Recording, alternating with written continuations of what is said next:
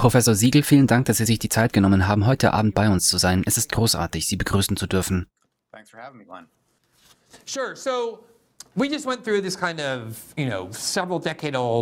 wir gingen soeben diese mehrere Jahrzehnte alten Forschungsergebnisse durch, die zeigen, dass Sanktionen oft ihr erklärtes Ziel verfehlen und gleichzeitig den von uns anvisierten Ländern allerlei Schaden zufügen, ohne dass die Vereinigten Staaten davon geostrategisch profitieren.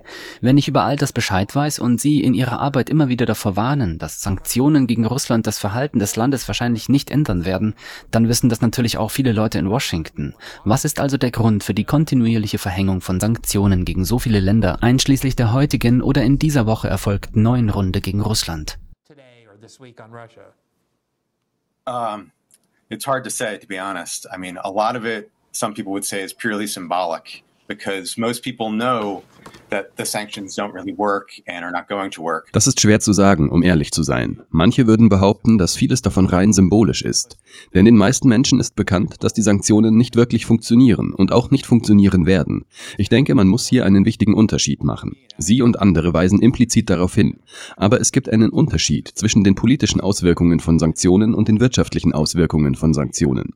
Wenn wir sagen, dass sie nicht funktionieren, dann meinen wir damit, nicht nur ich, es gibt eine umfangreiche akademische Literatur zu diesem Thema, daher besteht ein Konsens darüber, dass sie, politisch gesehen, nicht funktionieren. Sie verursachen keine Verhaltensänderung des Zielstaates. Wirtschaftlich gesehen sind sie in der Regel verheerend. Aber die wirtschaftliche Zerstörung ist nicht das eigentliche Ziel. Der wirtschaftliche Druck soll ein politisches Ergebnis herbeiführen. Und dieses politische Ergebnis scheint in all den von Ihnen erwähnten Fällen nie zustande zu kommen. Die Sanktionen gegen Kuba bestehen seit den 1950er Jahren. Kuba, Irak, Venezuela, Iran, Nordkorea und die Liste geht noch weiter. Ich hatte sogar argumentiert, dass die Sanktionen gegen Russland nicht nur politisch nicht funktionierten, sondern sogar kontraproduktiv waren und Russland zu einem noch antagonistischeren Verhalten veranlassten. Dies schrieb ich übrigens vor dem russischen Einmarsch in der Ukraine. Ich denke, es ist wichtig darauf hinzuweisen, dass die US-Sanktionen gegen Russland nicht vor zwei Jahren begonnen haben. Das ist die gängige Darstellung in den Medien. Die Sanktionen gegen Russland begannen 2014 unter Barack Obama und sie wurden unter Donald Trump fortgesetzt. Und nach 2022, nach dem Einmarsch in die Ukraine, wurden sie offensichtlich erheblich verschärft. Aber die US-Sanktionen gegen Russland begannen nach der Annexion der Krim durch Russland im März 2014. Wir nähern uns also dem zehnjährigen Jahrestag. Damals wurde dies als ein radikaler Schritt der USA angesehen, wobei nach ein paar Jahren recht deutlich war, dass sie das Verhalten Russlands nicht ändern würden. Das erklärte Ziel war damals, Russland zum Rückzug von der Krim und zur Aufgabe seiner dortigen territorialen Ambitionen zu bewegen. Offensichtlich hat Russland das nicht getan.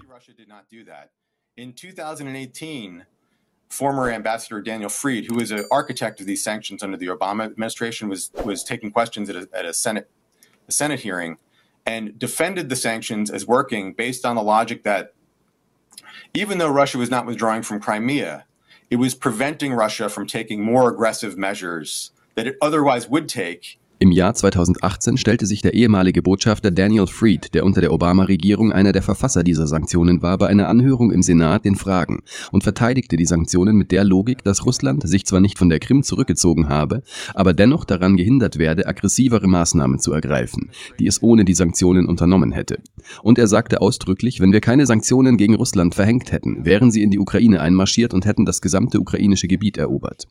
Das war im Jahr 2018. Was ist seitdem passiert? Die Sanktionen wurden unter der Trump-Regierung fortgesetzt. Das hat Russland eindeutig nicht von der Invasion in die Ukraine im Jahr 2022 abgehalten. Jetzt haben die Vereinigten Staaten diese Sanktionen verschärft. Die Sanktionen gegen Russland sind im Moment gewaltig. Und wie Sie sagten, scheinen sie nicht nur keine politischen Auswirkungen zu haben, sondern, was wirklich interessant und einzigartig ist, sie haben auch keine wirtschaftlichen Auswirkungen. Das ist anders als in anderen Fällen von Sanktionen. Russland war in der Lage, diese Sanktionen sehr geschickt zu umgehen, indem es neue Handelsallianzen mit China und Indien, dem Iran und im Grunde mit den BRIC-Staaten einging. Es löst sich vom Dollar, es trennt sich vom US-Finanzsystem und ist trotzdem in der Lage zu überleben. Seine Öleinnahmen bleiben gleich. Der Internationale Währungsfonds prognostiziert, dass Russlands Wirtschaft bis 2024 um 2,6 Prozent wachsen wird. Damit wäre es das führende Land in ganz Europa. Als die Sanktionen im Jahr 2022 nach dem Einmarsch in die Ukraine verhängt wurden, hieß es, die russische Wirtschaft werde zusammenbrechen. Viele der gleichen Leute sagen jetzt, oh ja, Russlands Wirtschaft wächst, aber sie wächst nur, weil es so viel für das Militär ausgibt. Und der Grund für die Sanktionen war genau der, dass Russland nicht in der Lage sein sollte, Geld für das Militär auszugeben. Es ist, als ob die Logik der Experten ständig umgeschrieben wird. Und es ist ziemlich eindeutig, was all dies bedeutet. Die Vereinigten Staaten verlieren ihren wirtschaftlichen Einfluss und sind nicht mehr in der Lage, das Geschehen auf globaler Ebene zu beeinflussen, wie es ihnen seit dem Ende des Kalten Krieges möglich war. Nach dem Zusammenbruch der Sowjetunion begannen die Vereinigten Staaten sich stark auf Sanktionen zu stützen, weil es ein sehr einfacher Weg war, weltweit zu agieren und ihre Stärke zu demonstrieren. Aber es zeigt sich ganz deutlich, dass sie hier nicht viel Einfluss haben. exert its strength. But here it's pretty clear it's like uh, not having very much influence at all. Ich möchte Ihre Einschätzung hören und der Frage nachgehen, ob es hier wirklich eine Art Multipolarität gibt, ob die BRIC-Allianz tatsächlich eine beeindruckende Alternative für viele dieser Länder darstellt, die meiner Meinung nach von einer großen Verärgerung darüber angetrieben werden, dass die Vereinigten Staaten der Welt einfach diktieren können, wer mit ihnen Handel treiben darf und wer nicht, sollten die Vereinigten Staaten mit einigen ihrer Handlungen unzufrieden sein. Der Grund für die Entstehung dieser alternativen Koalition ist eine Menge Unmut.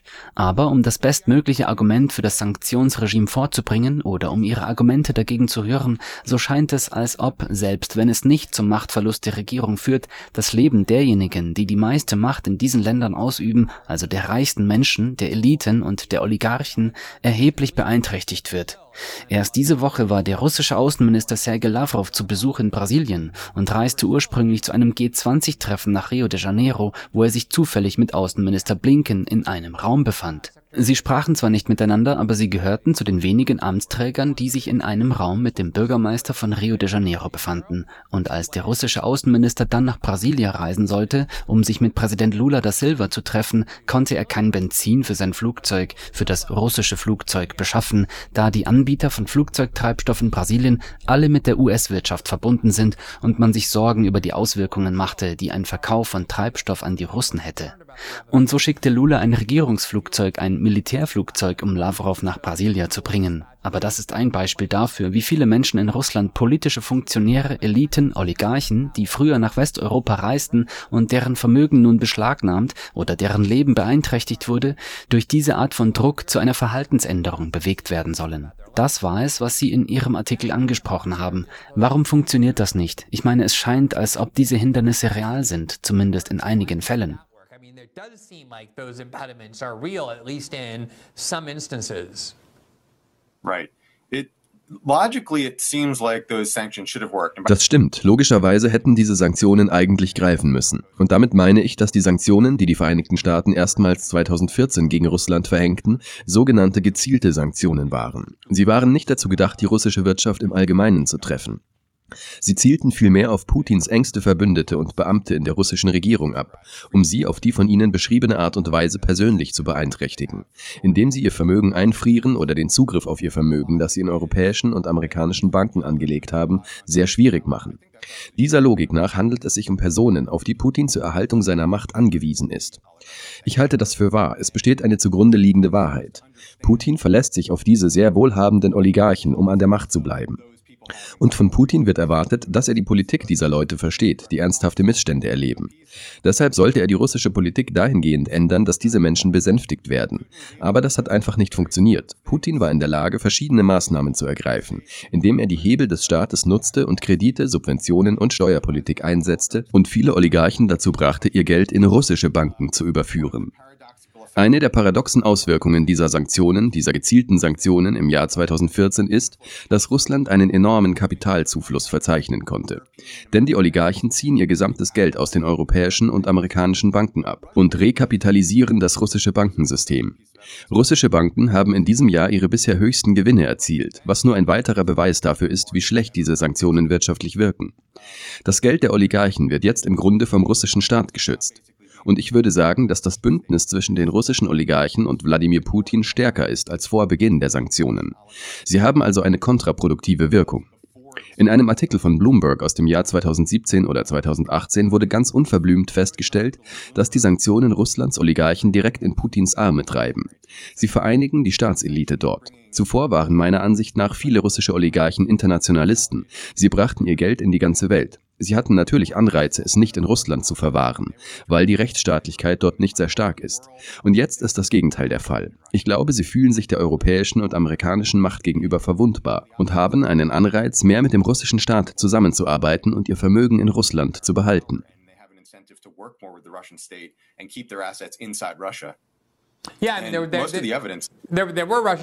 Es gab russische Oligarchen, wie die Brüder, die die verschlüsselte App Telegram gründeten, die dann auch eine Art russisches Facebook gründeten, die aus Russland verdrängt wurden, weil sie keine Daten herausgaben. Und mit ihrem Reichtum wurde herumgepfuscht. Sicherlich geht es ihnen hervorragend, aber es gab auch andere Fälle, in denen Milliardäre, russische Milliardäre, ausgewiesen wurden oder ihr Vermögen beschlagnahmt wurde. Es schien also einen Anreiz zu geben, der nun nach hinten losgegangen ist, wie sie sagten. Aber darüber hinaus gibt es eine Art wirtschaftliche Komponente, die Sie gerade sehr geschickt dargelegt haben. Ich denke, eines der Dinge, die die Menschen beunruhigt oder verwirrt haben, und ich zähle mich vielleicht sogar dazu, ist die Tatsache, dass wir fast eine Billion Dollar pro Jahr für unser Militär ausgeben, wobei wir alles Mögliche getan haben, um den Ukrainern Artillerie zur Verfügung zu stellen und nicht nur wir, sondern alle unsere NATO-Verbündeten, alle in Europa haben dasselbe getan. Und irgendwie, ich erinnere mich, dass mir gesagt wurde, dass die Russen im April Mai, Juni 2022 die gesamte NATO, einschließlich der Vereinigten Staaten, bei der reinen Produktion von Artillerie, einem der Hauptgründe für ihren Erfolg in diesem Krieg, zusammen mit Drohnen und anderen Dingen, weit hinter sich gelassen haben. Wie haben Sie das geschafft? Wie haben Sie es geschafft, so viel mehr militärische Ausrüstung herzustellen und zu produzieren als selbst das reichste und am stärksten militarisierte Land der Geschichte, die Vereinigten Staaten? Well, first of all, Russia has a huge arms industry. So, I mean, they're quite good at making weapons. Um, the problem is that the sanctions were supposed to restrict their ability to get important imports into their weapons manufacturing. Zunächst einmal verfügt Russland über eine riesige Rüstungsindustrie. Sie sind also ziemlich kompetent in der Herstellung von Waffen. Das Problem ist, dass die Sanktionen ihre Fähigkeit einschränken sollten, Importe für ihre Waffenproduktion zu erhalten. Und das haben sie gelegentlich ganz einfach umgehen können. Sie haben einfach angefangen, all diese Produkte aus China zu importieren. Das ist der Grund, warum die Sanktionen nicht funktionieren. China versorgt Russland im Grunde mit allem, was es braucht. Die russischen Importe aus China sind in die Höhe geschnellt. Die Einfuhren aus Europa und den Vereinigten Staaten sind stark zurückgegangen, wobei China den größeren Teil der Differenz aufgefangen hat. Darüber hinaus hat Russland viel mit den Staaten Zentralasiens und des Kaukasus und in etwas geringerem Maße mit der Türkei zusammengearbeitet. Es hat in diesen Staaten Abnehmer gefunden, die diese Waren aus Europa und den Vereinigten Staaten importieren. So werden sie beispielsweise nach Kirgisistan importiert und dann von kirgisischen Unternehmern nach Russland exportiert, wobei die Beschränkungen vollständig umgangen werden.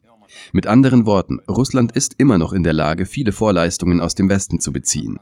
Ich habe einen Bericht gelesen, ich weiß nicht, ob es sich dabei um eine Anekdote handelt, aber die russischen Waffen, die auf dem Schlachtfeld gefunden wurden, stammen zu 98 Prozent aus westlichen Quellen.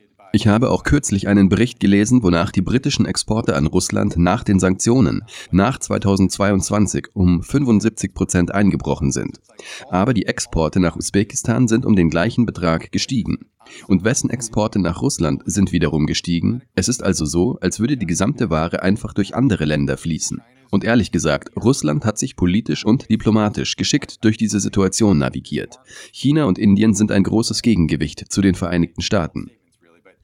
Ich möchte nicht so kühne Behauptungen aufstellen, aber ich glaube, dass dies eine große Veränderung in der Geopolitik darstellt, da die wirtschaftliche Macht Chinas und Indiens und der BRIC-Staaten als Block die Macht der Vereinigten Staaten und Europas zu untergraben scheint.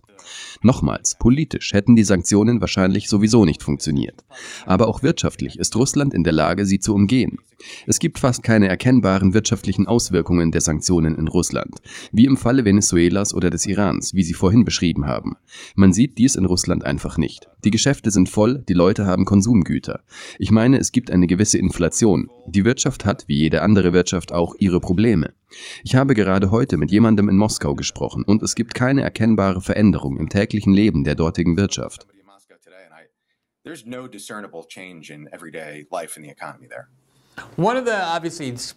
Eines ihrer offensichtlichsten Spezialgebiete als Wissenschaftler ist der ehemalige Sowjetstaat, zu dem natürlich auch die Ukraine gehört.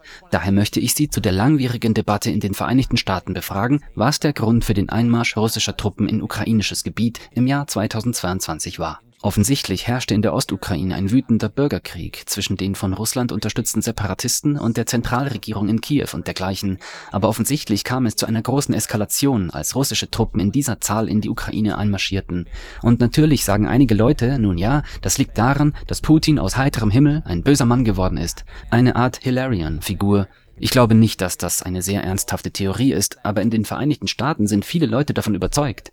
Andere sagen, dass er plötzlich territoriale Ambitionen habe und die ganze Ukraine erobern wolle, und wieder andere meinen, es handele sich zumindest teilweise um eine Verteidigungsmaßnahme gegen die Provokation der NATO und der Vereinigten Staaten, die diesen sehr sensiblen Teil der russischen Grenze mit der NATO-Erweiterung und anderen Interventionen in der Ukraine bedrohen. Was ist Ihre Meinung zu der allgemeinen Frage, was Putin und die Russen schließlich zum Einmarsch auf dieser Ebene im Februar 2022 veranlasste? Ja, das ist eine gute Frage. Ich werde nicht behaupten, dass ich die Antwort kenne. Und einer der Gründe, warum ich glaube, dass dies geschehen ist, liegt wohl darin, dass es zahlreiche Motive für Russland gibt.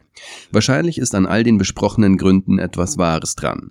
Aber ich gebe den Bedenken Russlands über die NATO-Erweiterung den Vorzug. Dies liegt daran, dass es eine ziemlich lange und gut dokumentierte Geschichte gibt, in der Russland sich gegen die NATO-Erweiterung ausgesprochen hat und in seiner Diplomatie im Laufe von 20 Jahren sehr, sehr deutlich und ich würde sogar sagen höflich erklärt hat, dass es die NATO-Erweiterung als bedrohlich empfindet, dass es die NATO-Erweiterung vermeiden möchte und dass es gerne enger mit der NATO zusammenarbeiten würde. Und dann, natürlich, 2008, als George W. Bush die Tür zur Ukraine und zu Georgien öffnete. Ich meine, was hatte Putin damals gesagt? Dies ist eine rote Linie. Es ist eine große Bedrohung für die russische Sicherheit. Die anderen möglichen Ursachen, sagen wir, der verstärkte russische Ethnonationalismus und der Wunsch nach einer Wiedervereinigung mit der ethnisch-russischen Bevölkerung in der Ukraine oder nach dem Schutz der ethnischen Russen in der Ostukraine sind durchaus vorhanden. Sie sind real. Und sicherlich gibt es in der russischen Öffentlichkeit, wie ich meine, einen emotionalen Appell an die russischen Bürger aus diesen Gründen. Und diese Motive sind durchaus nachvollziehbar. Aber die russische Führung hat nicht jahrzehntelang auf die Wichtigkeit dieses Themas bestanden. Für mich hilft das, aus dem Kontext des Nachrichtenzyklus auszubrechen. Betrachtet man es historisch und achtet auf die russischen Äußerungen, so scheint die NATO-Erweiterung eine große Rolle zu spielen. Ich weiß, dass Sie John Mersheimer schon oft in der Sendung hatten und ich stimme ihm in dieser Frage weitgehend zu. I know you've had John Mearsheimer on the show many times, and I'm, I mostly agree with him on, on this issue. So let me ask you a little bit about ich möchte Sie ein wenig über die russische Innenpolitik befragen, etwas, worüber wir im Westen meiner Meinung nach sehr wenig erfahren, weil es so viel Propaganda gibt und es ist schwer, die Wahrheit von der Propaganda zu unterscheiden. Im Jahr 2008 schrieb der derzeitige CIA-Direktor Bill Burns ein Memo an Condoleezza Rice und andere Bush-Beamte, die die NATO-Erweiterung befürworteten. Darin äußerte er im Wesentlichen das, was Sie gerade sagten, nämlich, dass nicht nur für Putin, sondern im Grunde für alle in Moskau, einschließlich Putins liberaler Gegner und Kritiker, die Idee einer NATO-Erweiterung in der Ukraine eine rote Linie darstellt. Das gilt nicht nur für Putin, sondern für so ziemlich die gesamte politische Klasse in Russland, einschließlich der politischen Opposition Putins. Und in dieser Woche wurde natürlich dem Tod von Alexei Nawalny große Aufmerksamkeit gewidmet. Ich glaube, viele Menschen waren überrascht, als sie erfuhren, dass er zumindest in seiner Vergangenheit, wenn nicht sogar in der Gegenwart, eine politische Ideologie vertrat, die für westliche und amerikanische Ohren sehr, ich glaube, man könnte sagen, faschistisch klingt, mit sehr schockierenden Äußerungen in einigen seiner Werbungen darüber, wie er Muslime und andere nicht weiße Menschen in Russland sieht, als Untermenschen, mit der Notwendigkeit, sie auszurotten. Es gibt Leute, die Nawalny 2019, 20 und 21 als eine Art Extremist oder Nationalist beschrieben oder als jemanden, der, wenn man Russland ein Links-Rechts-Schema aufzwingen will, eher rechts, extrem rechts steht, jedenfalls stärker als Putin. Und ich denke, viele Amerikaner wollen glauben, dass es eine russische Opposition gibt, die sehr liberal, sehr pro-westlich und sehr ähnlich liberal gegen Putin auftritt. Was halten Sie von der russischen Innenpolitik, dem Ausmaß und der Art der Opposition gegen Putins Herrschaft? Yeah, that's a great question. The, the simple answer is that ja, das ist eine gute Frage. Die einfache Antwort lautet, dass die, wie wir es nennen würden, pro-westlichen, pro-demokratischen Kräfte in Russland einfach dezimiert worden sind. Und ein wichtiger Grund dafür ist das Vermächtnis der 1990er Jahre. Die liberalen Parteien Russlands waren im Grunde genommen, die Parteien, die den Weg zum postsowjetischen Übergang geebnet haben, waren unter Jelzin an der Macht, als der Übergang zum Kapitalismus, der Übergang zur Demokratie und die Politik der 1990er Jahre für das einfache russische Volk absolut katastrophal waren. Das ist einfach unbestreitbar. Infolgedessen haben die liberalen Parteien in Russland einfach verloren. Sie haben einfach an Macht verloren. Sie sind nicht populär. Die Verwüstung der 1990er Jahre hat die liberale Bewegung und die liberalen Parteien in Russland wirklich untergraben. Dabei waren sie von Anfang an nicht sehr populär.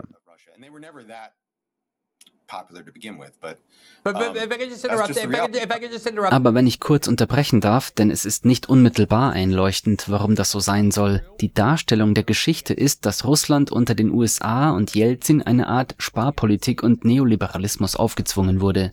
Es gab eine Menge korrupter Privatisierungen, die zahlreiche Menschen sehr, sehr reich gemacht haben, auf Kosten von so ziemlich allen anderen. Warum sollten diese Ereignisse zu einem Rückgang der Popularität der liberalen Parteien führen, die oft davon profitieren, wenn die Menschen über Sparmaßnahmen, Neoliberalismus und ähnliches wütend sind. Well, they were the parties that were carrying out these exact policies. Uh-huh. So the liberal, when I say liberal parties, I mean these were the parties carrying out the privatization, very rapid privatization, and these were the parties sponsoring the loan for shares and the basically the theft of state property Es waren diese Parteien, die genau diese Politik durchführten. Wenn ich also von liberalen Parteien spreche, meine ich damit, dass es die Parteien waren, die die Privatisierung durchführten, eine sehr schnelle Privatisierung. Und es waren die Parteien, die Kredite für Aktien und im Grunde den Diebstahl von Staatseigentum unterstützten. Gleichzeitig hatten die einfachen Leute keine Ersparnisse, weil die sowjetische Wirtschaft im Grunde eine Nicht-Geldwirtschaft war und die Leute verloren ihre Renten. Es gab große Entbehrungen. Fast eine ganze Generation von Menschen erlebte eine erhebliche Einschränkung ihres Lebensstandards. Und ehrlich gesagt, erst unter Putin. Einer der Gründe, warum Putin populär wurde, ist, dass er Russland wirklich aus dieser Ära herausgeführt und so etwas wie einen normaleren Lebensstandard wiederhergestellt hat. In der russischen Politik gibt es in der Tat keine starke liberale Opposition. Zuvor war es Boris Nemtsov, auch er war eine ziemlich populäre Figur, aber er war nicht, sie die liberale Opposition ist noch immer ziemlich marginal. Putin ist auch jetzt noch extrem populär. Selbst wenn es freie und faire Wahlen gäbe, wäre die Wahrscheinlichkeit groß, dass er gewinnen würde. Natürlich wurde sehr, sehr hart gegen andere Oppositionsführer vorgegangen. Aber Alexei Nawalny war auf dem Höhepunkt seiner Popularität vor allem bei jüngeren, gebildeten und wohlhabenden Menschen in den Städten relativ beliebt. In den ländlichen Gebieten, die in Russland vorherrschend sind, hatte er sehr, sehr wenige Anhänger. Wladimir Putin ist in den ländlichen Regionen Russlands bei der weniger gebildeten Bevölkerung sehr populär. Aber selbst Alexei Nawalny ist, wie Sie bereits angedeutet haben, nicht wirklich ein Liberaler, in dem Sinne, wie wir ihn im Westen verstehen würden. Und er war ein Ethno-Nationalist. Im Krieg zwischen Russland und Georgien 2008 verhielt sich Alexei Nawalny weitaus extremer als Wladimir Putin zu jener Zeit. Damals war dies einer der ersten russischen Kriege, bei dem der Westen, die Menschen im Westen, sich über die russische Invasion in ein anderes Land empörten. Alexei Nawalny hat damals, wenn ich mich recht erinnere, sogar die Ausweisung georgischer Bürger aus der Russischen Föderation gefordert. Und Wladimir Putin ist im Vergleich dazu viel pluralistischer, vor allem damals, heute wohl eher weniger. Ich will nicht so klingen, als würde ich Wladimir Putin verteidigen, aber ich denke, dass die liberalen oder pro-westlichen Parteien im Kontext der russischen Politik viel getan haben, um sich selbst zu untergraben. Um eine Ausgewogenheit zu schaffen, möchte ich hinzufügen, dass Alexei Nawalny nicht der Held war, zu dem er im Westen gemacht wird. Aber dennoch denke ich, dass er viel Mut hatte.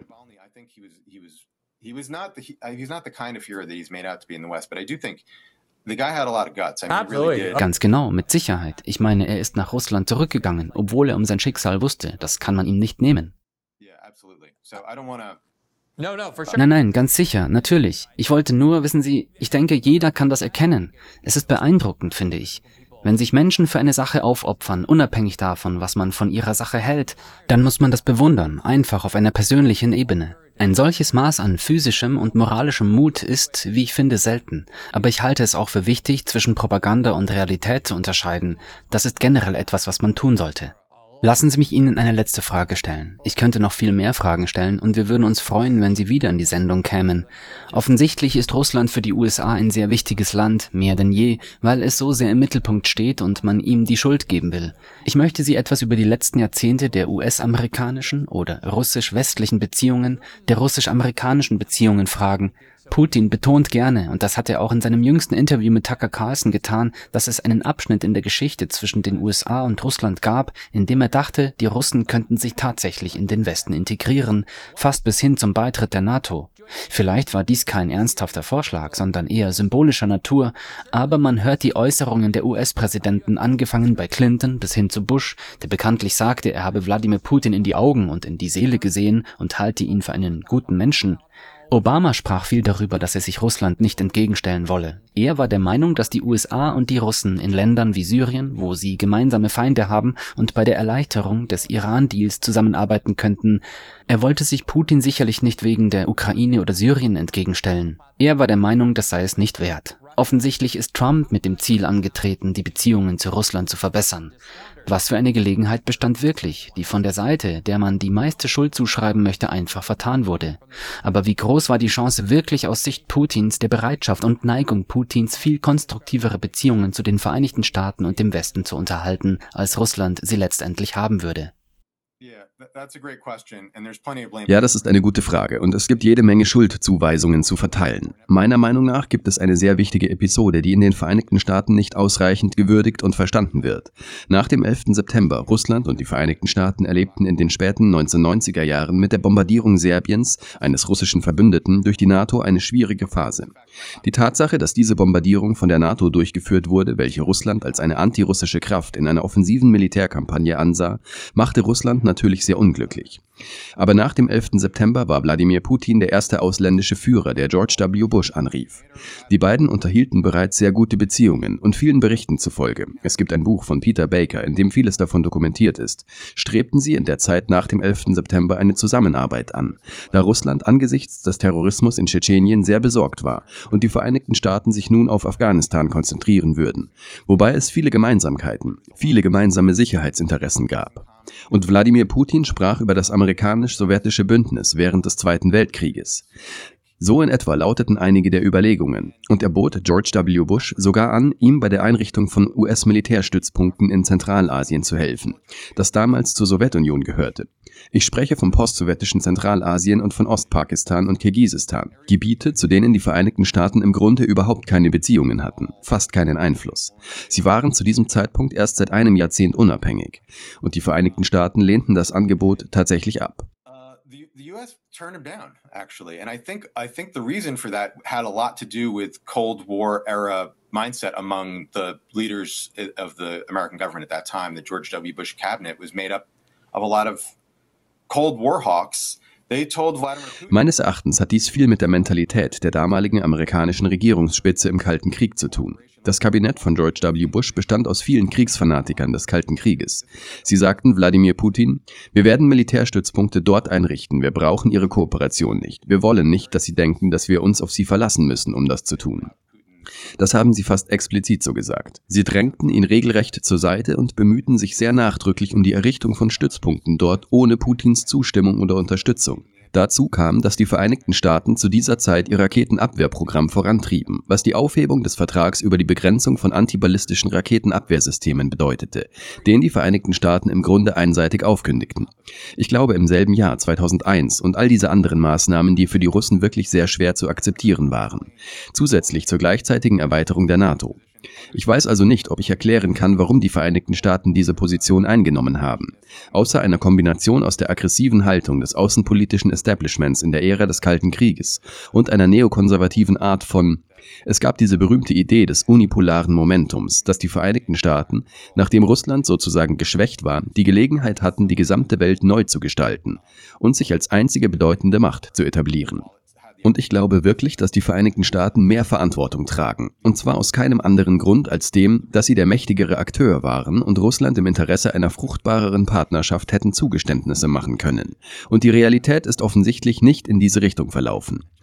Stephen Cohen, der berühmte Historiker, inzwischen verstorben, hat, glaube ich, schon 2008 gesagt, dass es einen neuen Kalten Krieg gibt. Und das war sehr vorausschauend. Ich denke, das ist jetzt ganz klar der Fall. Niemand würde dem widersprechen. Genau, und leider lässt sich das nicht bestreiten. Vielen Dank, dass Sie sich diesen Clip von System Update angesehen haben, unserer Live-Show, die jeden Montag bis Freitag um 19 Uhr Eastern exklusiv auf Rumble ausgestrahlt wird. Sie können die kompletten nächtlichen Sendungen live sehen oder sich den Bestand an Episoden kostenlos auf unserer Rumble-Seite ansehen. Außerdem finden Sie die vollständigen Episoden am Montag nach der Ausstrahlung auf allen wichtigen Podcasting-Plattformen, einschließlich Spotify und Apple. Alle Informationen, die Sie benötigen, sind unten verlinkt. Wir hoffen, Sie dort zu sehen.